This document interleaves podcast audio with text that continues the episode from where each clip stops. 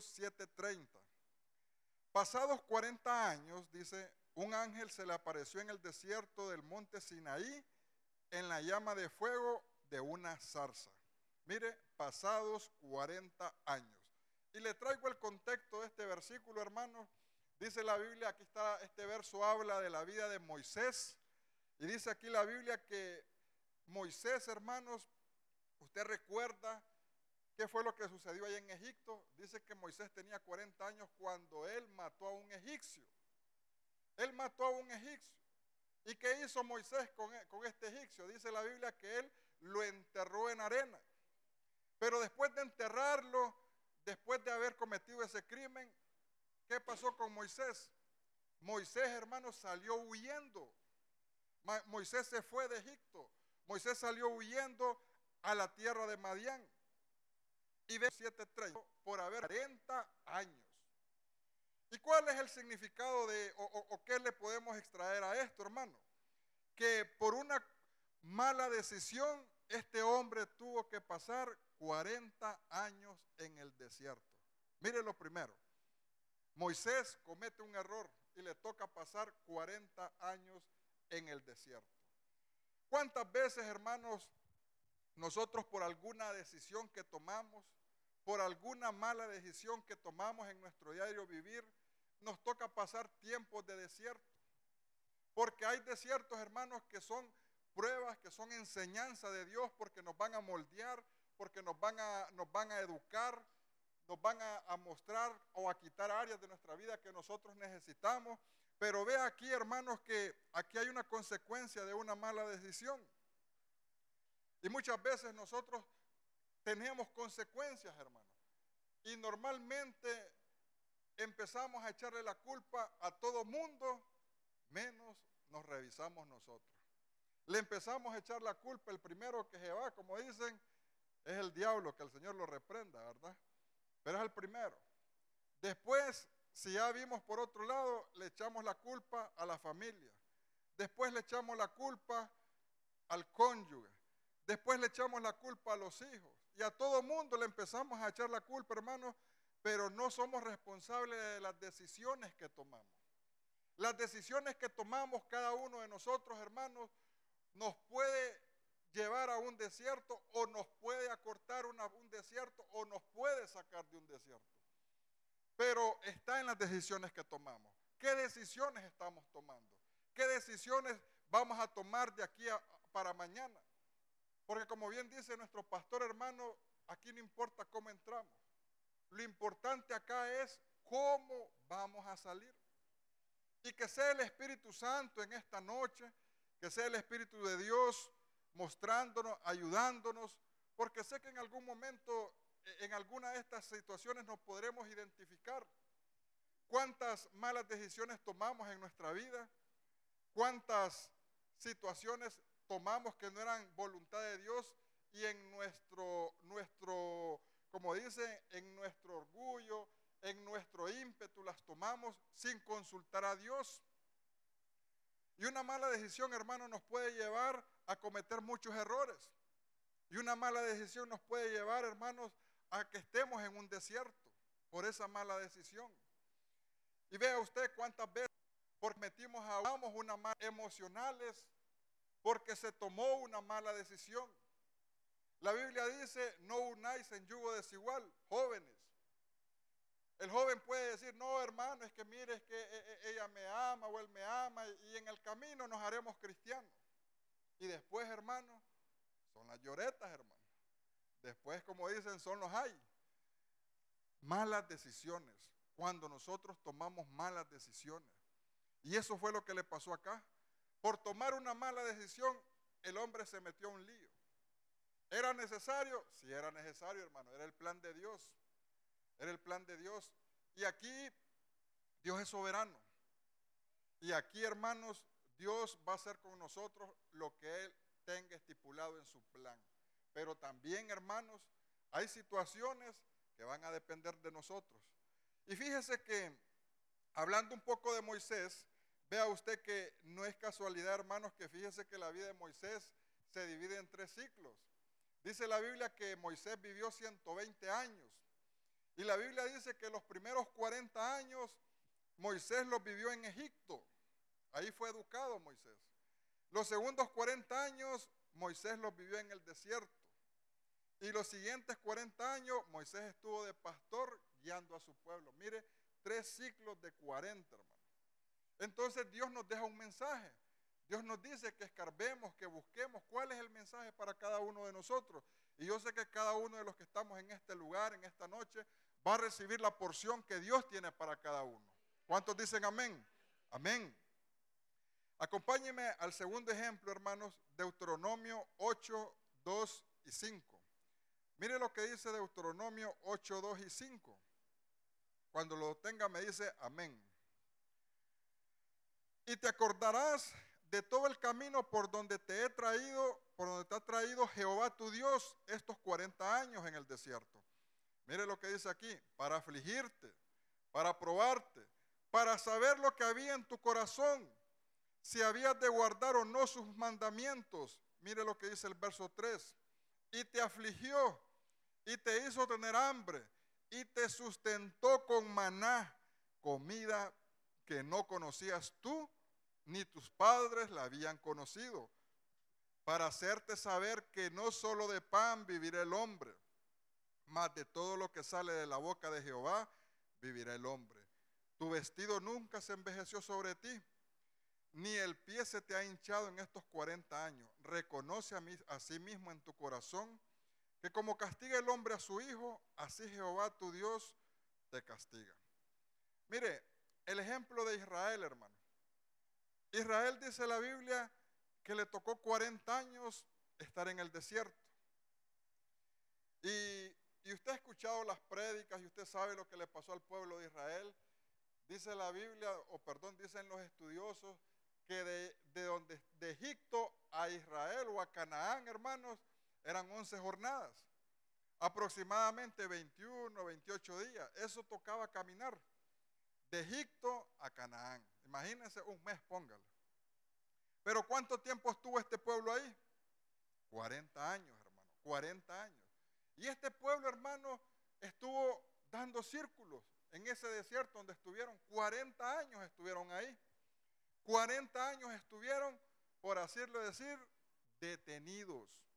Por 40 años el pueblo no avanzó. Por 40 años, hermano, el pueblo estuvo ahí, mire, estancado, si usted lo quiere tomar de otra manera. Pero ¿qué le sucedió a este pueblo, hermano? ¿Qué sucede cuando nosotros nos estancamos? ¿Qué sucede cuando nosotros, hermanos, tomamos o hacemos las cosas como hizo el pueblo de Israel? Nos metemos en desiertos, hermanos, por estancarnos. ¿Y cuando nos estancamos? Veámoslo en lo natural, hermanos. Usted cuando ve un río, cuando usted una ve una quebrada y mira que gran corriente, hermano, se mira que hay vida, se mira que está limpia el agua, se mira que el agua está fluyendo. Pero cuando deja de verlo en la natural, ¿ha encontrado usted algún charco, hermano, que huela? ¿Verdad que no, hermano? ¿O se ha encontrado en algún charco usted aquellos peces tan bonitos, tan, tan, tan con vida? Si ahí lo que se encuentra, hermano, son de unos, de unos renacuajos, ¿va? de unos cuatrojos que le dejen que después se convierten en, en sap. Es lo que uno va a encontrar, hermanos, en los charcos. Y es lo que sucede, hermanos, cuando el agua está estancada. Y fíjese que cuando el agua está estancada, hermano, es cuando el agua no fluye. Y fíjese que cuando el agua está estancada, hermano, se pierde el oxígeno. Y, en las camaroneras, eh, yo he escuchado los hermanos que trabajan en camaroneras dicen, hay que oxigenar el agua porque si no el camarón se muere. Y oxigenar el agua, hermanos, es meterle corriente, es meterle movimiento, porque hay que oxigenar.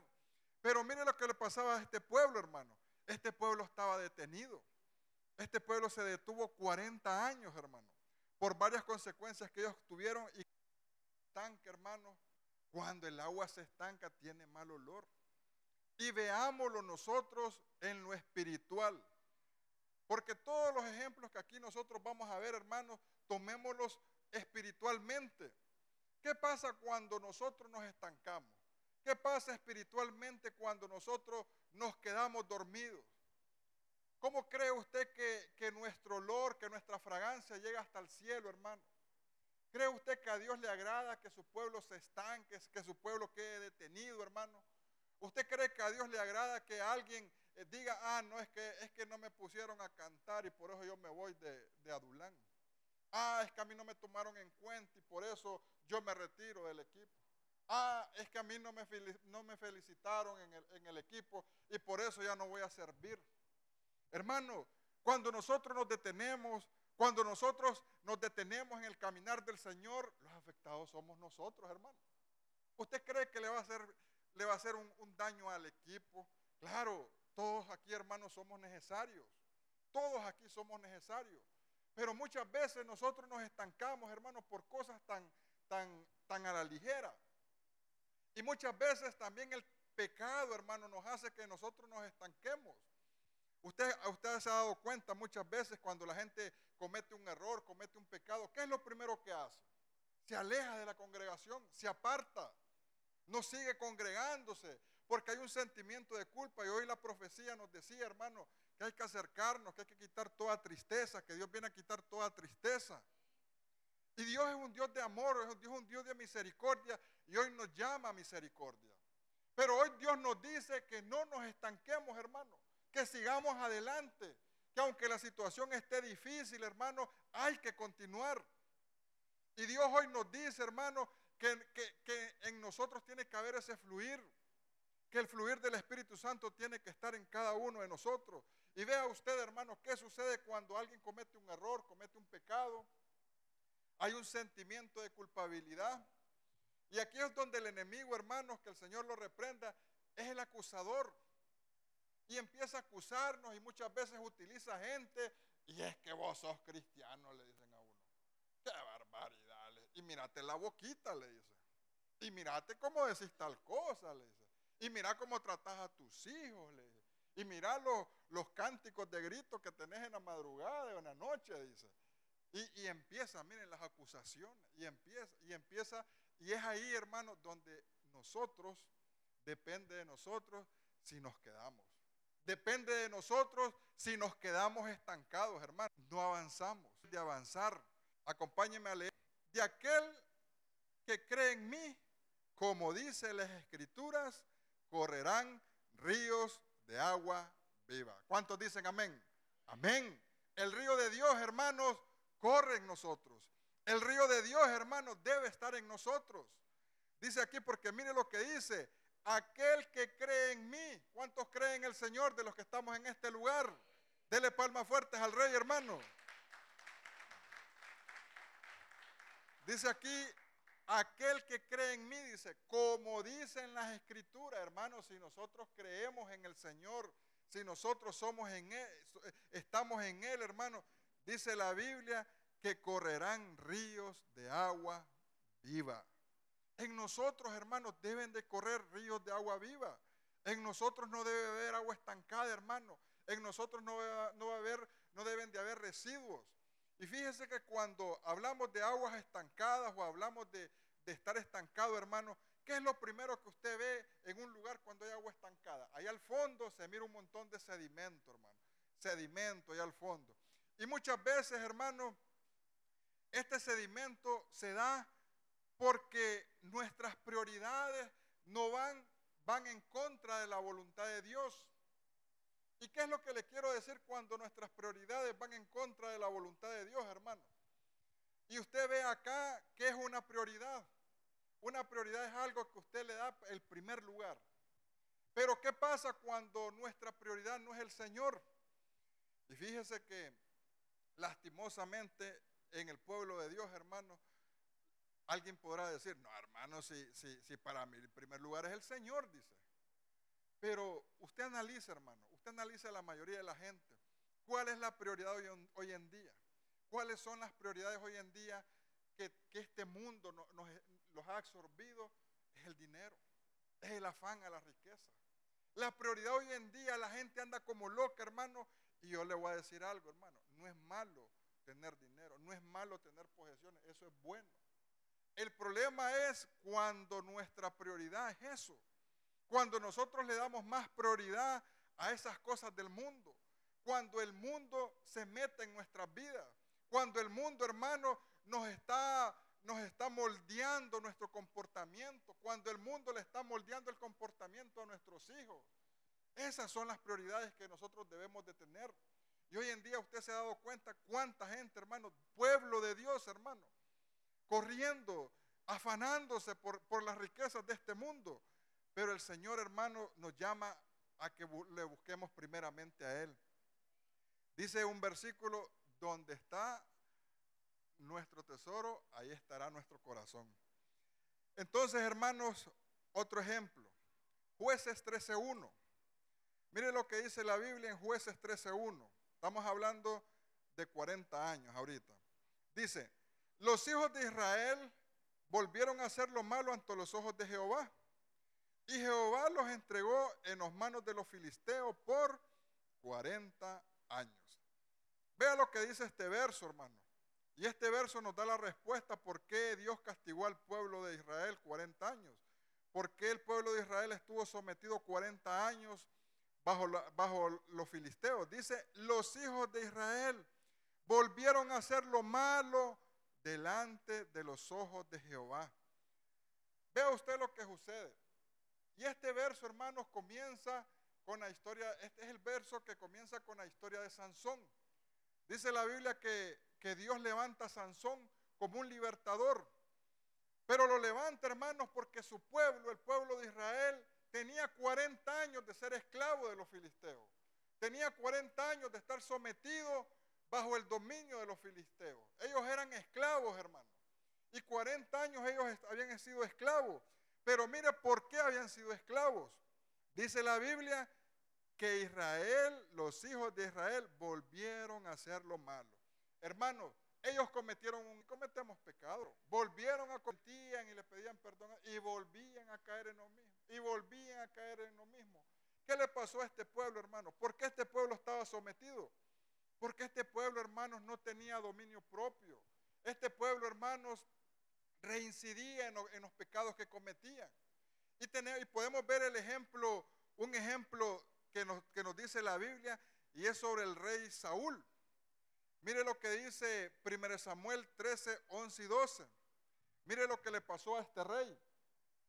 Dice la Biblia, entonces Samuel dijo, ¿qué has hecho?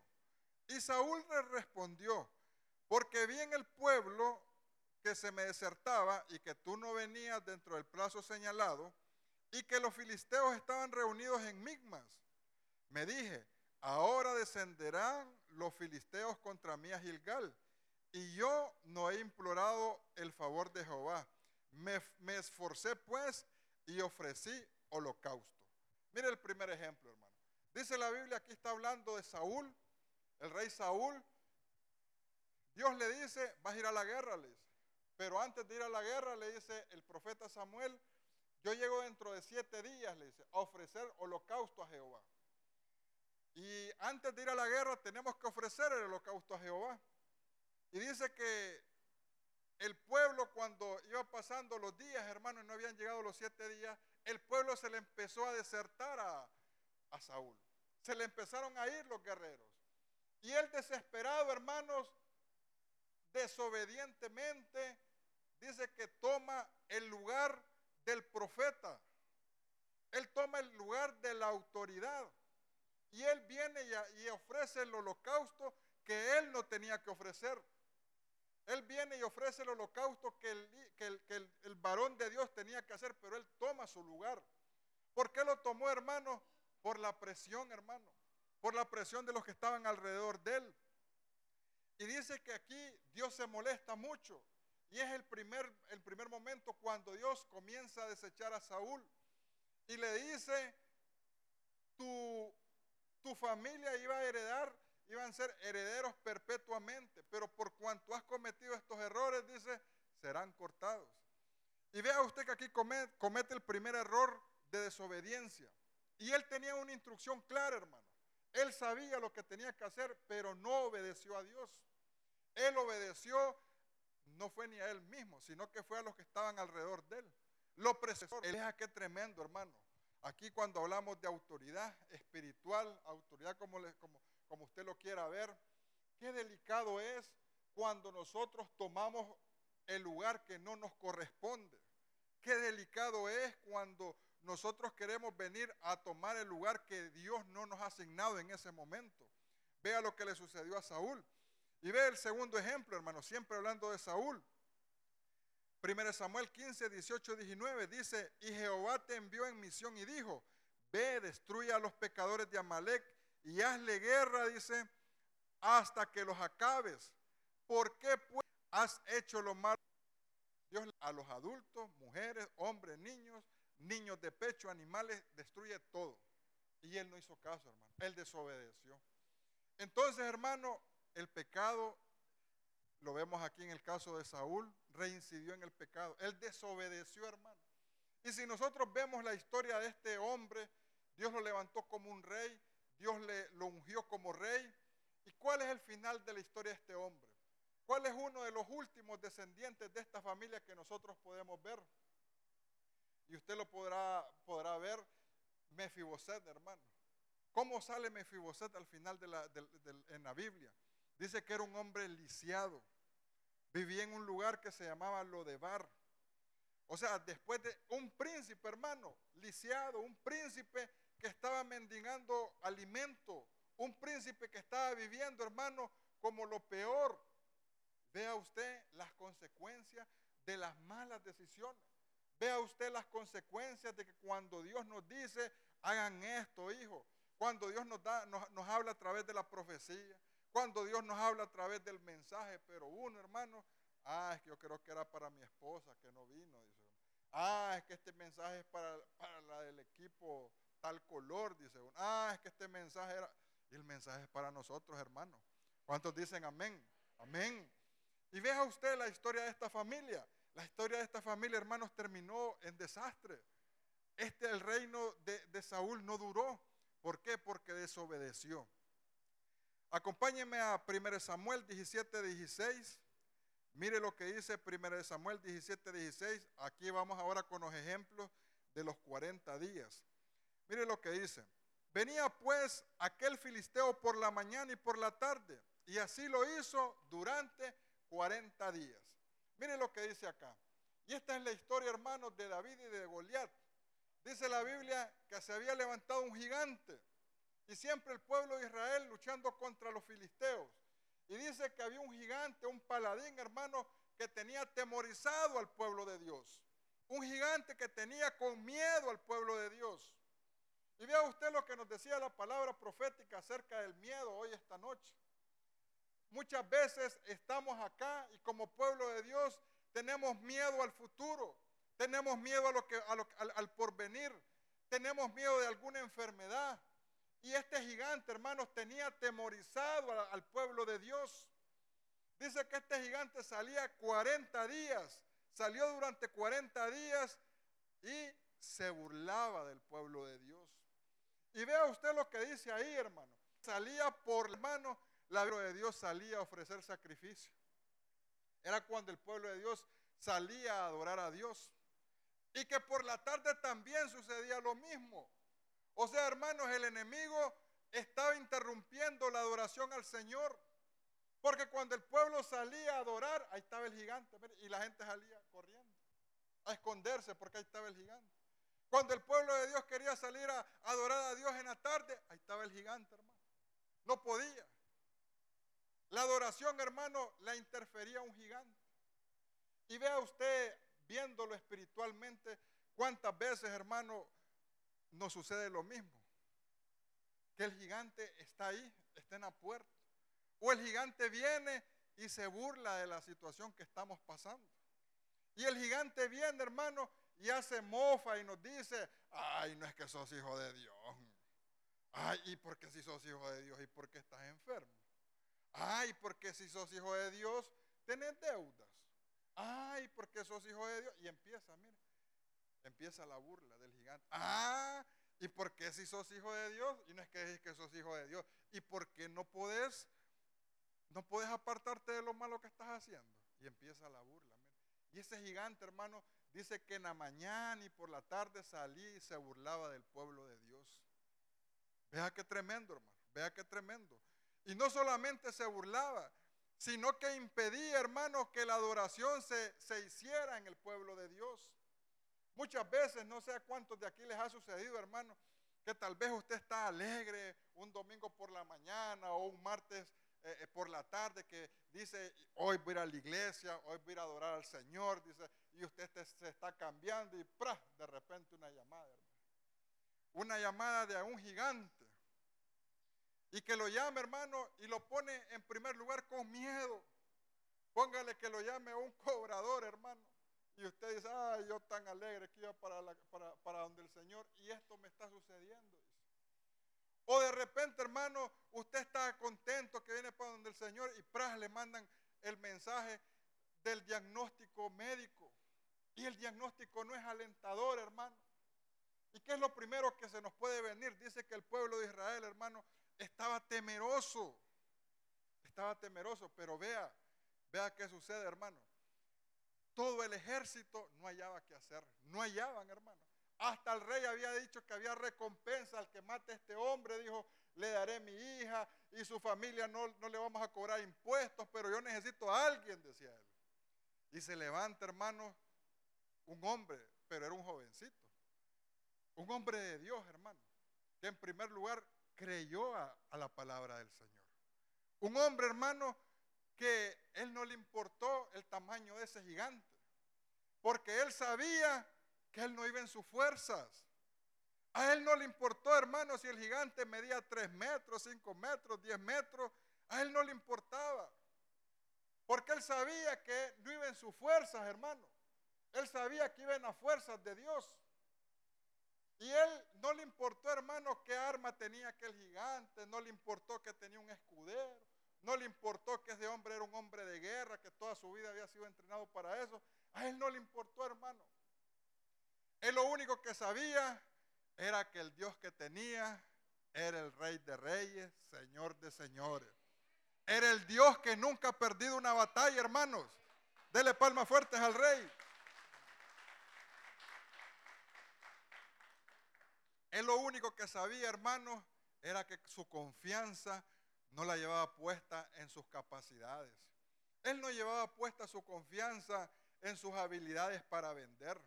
Él no llevaba puesta su confianza, hermano, en su habilidad para, para, matar. Si bien es cierto, él dice, no, cuando se me venía un león yo lo destrozaba. Dice, cuando se me venía tal cosa, yo ahí estaba, dice.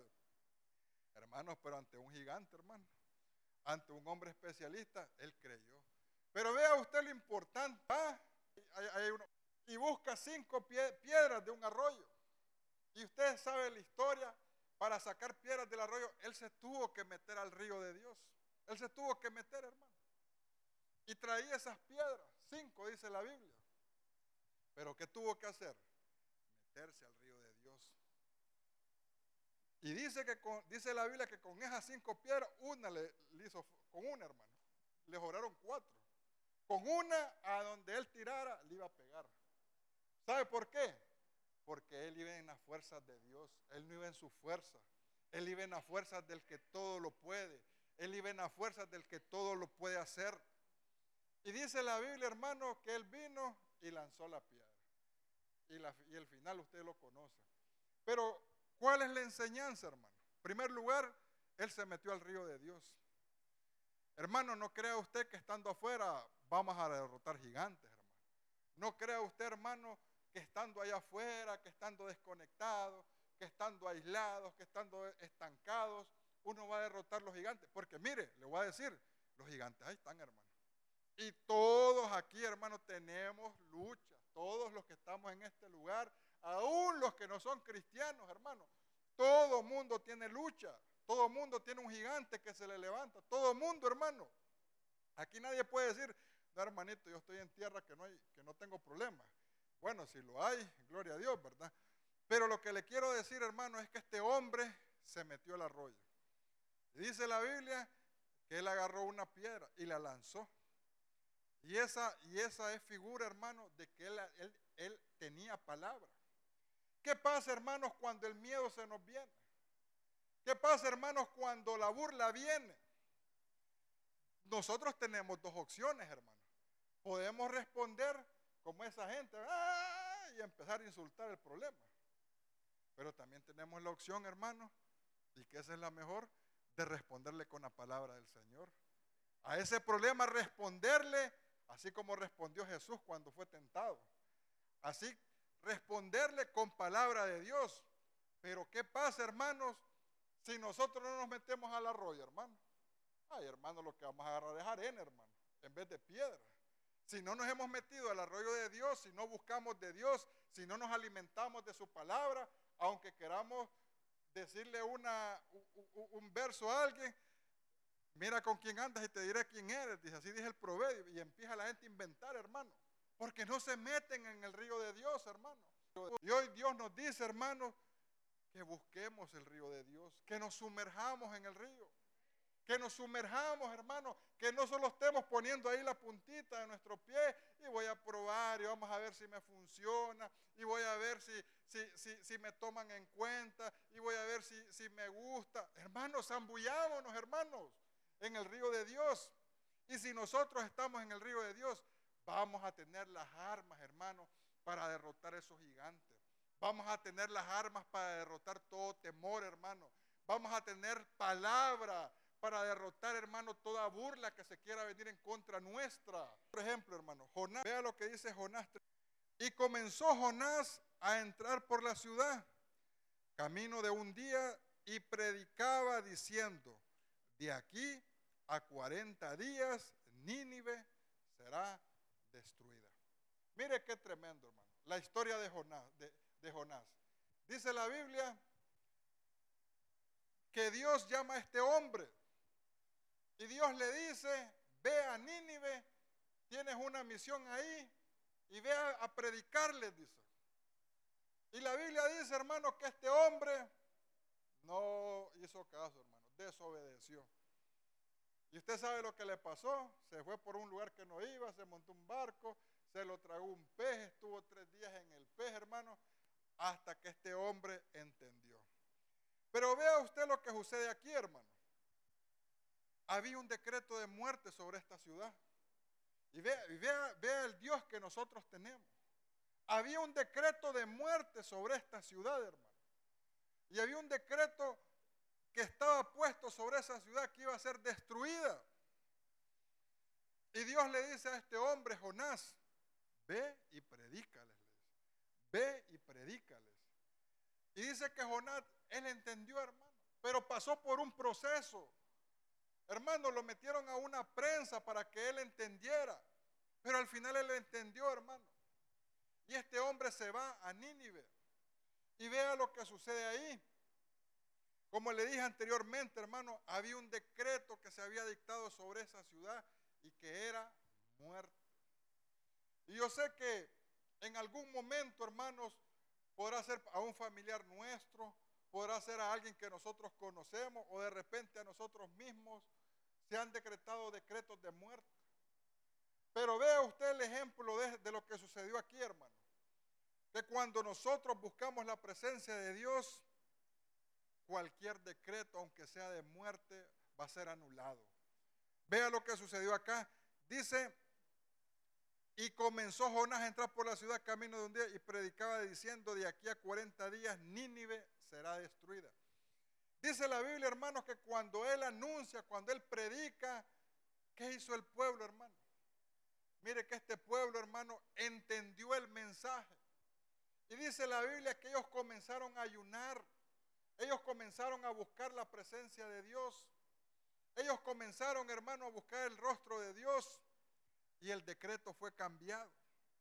Y hoy el Señor te dice, aunque hayan decretos de muerte, aunque hayan decretos de, de calamidad, Él puede cambiar misericordia.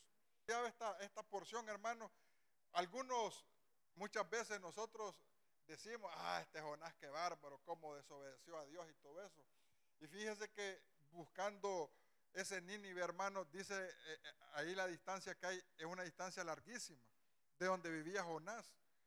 Y uno muchas veces critica y dice qué barbaridad, dice que no le puedo ir a predicar y, pero mire hermano, es una distancia casi de 1300 kilómetros. ¿Qué le quiero decir con esto, hermano? Que muchas veces Dios nos llama a que le anunciemos la palabra al vecino y uno dice. Dios nos llama, hermano, muchas veces a que, a que le, le demos la palabra a nuestro familiar, a, la persona que está cerca nuestra. Y nosotros nos quedamos muy cómodos, hermano.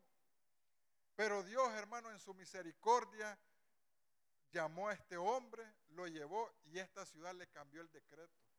Y Dios, en este tiempo que estamos viviendo, si nosotros le creemos, hermano, puede cambiar cualquier decreto, cualquier decreto de pobreza, cualquier decreto de enfermedad, hermano, cualquier decreto de muerte, Dios lo va a hacer, hermanos. ¿Cuántos dicen amén? Acompáñeme Mateo 4, 1 y 3. Mire lo que dice Mateo 4, 1 y 3. Entonces Jesús fue llevado por el Espíritu al desierto para ser tentado por el diablo. Y después de haber ayunado 40 días y 40 noches, dice, tuvo hambre. Y se le acercó el tentador y le dijo, si eres hijo de Dios, di estas piedras se conviertan en pan. Mire lo que dice aquí, hermano. Jesús antes de comenzar su ministerio, dice la Biblia que, que el Espíritu, el Espíritu de Dios dice, lo llevó al desierto, dice, aquí lo dice. Entonces Jesús fue llevado por el Espíritu al desierto para ser tentado por el diablo. Y dice que después de haber ayunado 40 días y 40 noches. Ve aquí. Jesús antes de comenzar la gran comisión, hermano, él se preparó. Él buscó al Señor, él ayunó, él oró. Y dice que durante ese tiempo, hermano, el enemigo, está, él estaba sufriendo muchas luchas. Y después el enemigo viene a tentarlo. Y, algo que me llama la atención, hermano, y que yo sé que a todos los que estamos aquí pasa lo mismo, es que Jesús es Dios. Jesús es Dios. Y si Jesús, hermano, se puso a orar, si Jesús se puso a ayunar, hermano, porque él sabía la, la, gran situación que se le venía, porque nosotros muchas veces, hermano, uno comienza a orar, hermano, y cuando va por los 30 segundos, hermano, ya está hasta roncando, hermano. ¿Por qué será que cuando uno le dicen ayuno, dice ayuno, pero, pero el ayuno lo voy a hacer, dice el desayuno al almuerzo, dice. Hermano, ni medio tiempo, hermano. Ajá, y Jesús 40 días y 40 noches. Uno podrá decir, ah, no, pues que él era Dios, hermano. Sí, hermanos, pero, pero realmente pongámonos a pensar nosotros. Aquí nosotros ayunamos una vez al mes y, creo que muchas veces nos ha pasado que se nos olvida que era ayuno y el pastor de quienes andan en ayuno, hermano, y tal vez anda uno que hasta revienta de comer, ¿verdad? Entonces, hermano, vea usted, Jesús siendo Dios, Jesús sabiendo la situación que se le venía, él ayunó y él oró. Pero vea aquí, hermano, lo que, lo que me llama la atención, hermano. Y les voy a poner ahí, eh, tal vez los hermanos tienen el cuadrito de la, de, del comparativo, vea usted una comparación entre lo que le pasó a, Jesús y lo que le pasa a Israel. Y vea, hermano, que, es una enseñanza que Dios nos deja. Mire que Israel, hermano, estuvo 40 años en el desierto. Y ahí están los versos, número 32, 13, 4, 12. Cuando nosotros buscamos de Dios, hermanos, el camino se puede acortar. Pero cuando nosotros somos tercos, hermanos, cuando nosotros desobedecemos, cuando nosotros no buscamos del Señor, cuando nosotros queremos hacer las cosas a nuestra manera, o cuando nosotros decimos, no, es que, es que se va a hacer así como yo digo, hermano, el camino se alarga. El camino se alarga, hermano. Mire aquí, Israel, 40 años en el desierto, un pueblo terco, hermano. Un pueblo que Dios le decía las cosas y no las hacía. Imagínese usted que Dios, que el pueblo, cuando Dios saca a Israel de Egipto, hermano, le abre primero las diez plagas, hermano. ¿Qué más con eso? Después le abre el mar. Este pueblo había visto los milagros que nadie ha visto, creo yo, hasta el sol de hoy. Ellos habían visto tantos milagros y ellos no creyeron, hermano. Ellos no creyeron. Mire, Israel alargó su camino. 40 años en el desierto. Jesús estuvo 40 días en el desierto. Y mire lo que le sucedió. Jesús tuvo tres tentaciones, hermano. Y fíjese que el pueblo de Israel ahí podemos ver que tuvo casi las mismas tentaciones que tuvo, que tuvo Jesús, pero con un, con un resultado diferente. El pueblo de Israel tuvo hambre. Éxodo 16, 13, ahí están los versos, hermano. Jesús tuvo hambre también. Jesús fue tentado por el alimento. El pueblo de Israel tentó al Señor. Jesús también, hermano. El enemigo quiso orillar a Jesús para que tentara al Señor. Israel, hermano, adoró dioses falsos. Vea, en el caso de Jesús, ¿tuvo hambre Jesús? Hermano. Y fíjese que el enemigo en cuanto termine el ayuno le dice, si eres hijo de Dios, dice, dile estas piedras que se conviertan en pan. Dice, mire, primer tentación, tiene hambre Jesús. Pero ¿cómo le responde Jesús, hermano? Escritos tales, no solo de pan vivirá el hombre. Luego la siguiente tentación, dice que el enemigo lo lleva al pináculo del templo y le dice, si eres hijo de Dios, le dice, tírate de este, de este lugar. Y como escrito está, dice, Él mandará a sus ángeles que te sostengan. Y Jesús le responde con la palabra, hermano. Y le dice, escrito está, le dice, la Biblia dice, al Señor tu Dios no tentarás, le dice.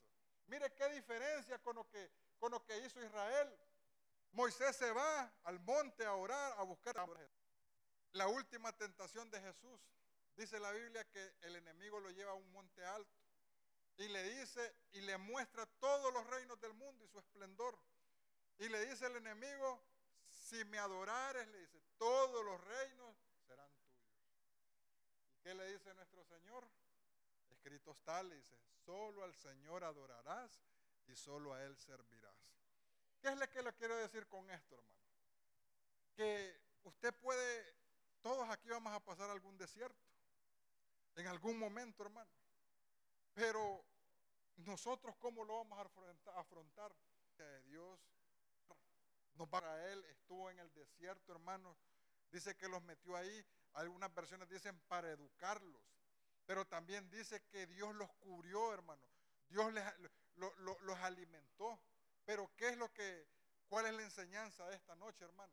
La obediencia. La obediencia. ¿Qué, situación estamos viviendo? Solo usted y el Señor la sabe. Pero va a depender de cada uno de nosotros si alargamos este desierto o lo acortamos. En nuestras manos está, claro, ah, Dios es soberano y Dios puede hacer muchas cosas, hermano. Acompáñeme a Génesis 7.4. Le voy a pedir a los hermanos de alabanza si pueden ir pasando. Mire lo que dice Génesis 7:4. Porque pasados aún siete días, yo haré llover sobre la tierra cuarenta días y cuarenta noches. Y raeré de sobre la faz de la tierra a todo ser viviente que hice. Y esta es la historia, hermanos, de, Noé. Ahí usted la puede leer en su casa. Dice la Biblia, hermanos, que usted conoce la historia, que, Dios se cansó de la maldad de los hombres. Y Dios, hermanos, dicta una sentencia, va a destruir la humanidad. Y le dice, yo haré llover sobre la tierra 40 días y 40 noches. Fíjese que este verso, hermanos, es el primer verso que habla sobre este sobre, esta, sobre este tiempo, sobre, estos 40 días. Es la primera vez que se menciona el 40 días y 40 noches en la Biblia. Y este es un mensaje de juicio, hermano. Dios levanta un juicio sobre la humanidad y Dios, le, Dios dice, lloverá sobre la tierra 40 días y 40 noches. Porque la humanidad se había descarriado. Y es la primera vez, hermanos, que, en la Biblia se menciona un tiempo de estos. Pero mire que, que Dios en su amor, en su misericordia, la última vez que se menciona un, una, una, un, acompañe lo que dice la Biblia, después de haber muchas pruebas indubitables, apareciéndoseles durante 40 días y hablándoles acerca del reino la Biblia empieza, hermanos, hablando de 40 días cuando hay juicio. Pero la Biblia termina, hermanos, hablando de 40 días cuando hay misericordia, cuando hay amor. Mire, nuestro Jesús, hermanos, ya resucitado, dice la Biblia que durante 40 días y 40 noches se les presentó, dice, y les mostró pruebas, dice, de todo lo que él era, hermano. Oiga bien, el Dios Todopoderoso, el Creador del universo, hermano, presentándole pruebas a sus hijos de que Él es nuestro Dios. Y dice la Biblia que Él predicó durante 40 días y 40, 40 días. Tenemos un Dios de misericordia, hermano. No sé cuál es su situación, pero Dios tiene el control. Dios tiene el control. Dios quiere que, que cada uno de nosotros se le acorte la situación difícil, hermano. Dios quiere que cada uno de nosotros, hermano, avance lo más pronto posible. Es la voluntad de Dios, hermano, que seamos felices, lo dice Jeremías. Y esta noche, hermanos, Dios te dice qué camino vamos a tomar.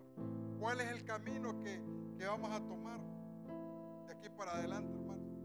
Si vamos a tomar el camino largo, si vamos a tomar, hermanos, el camino de obediencia, pero en nosotros está la decisión. Ahí donde está, cierre sus ojos, hermanos.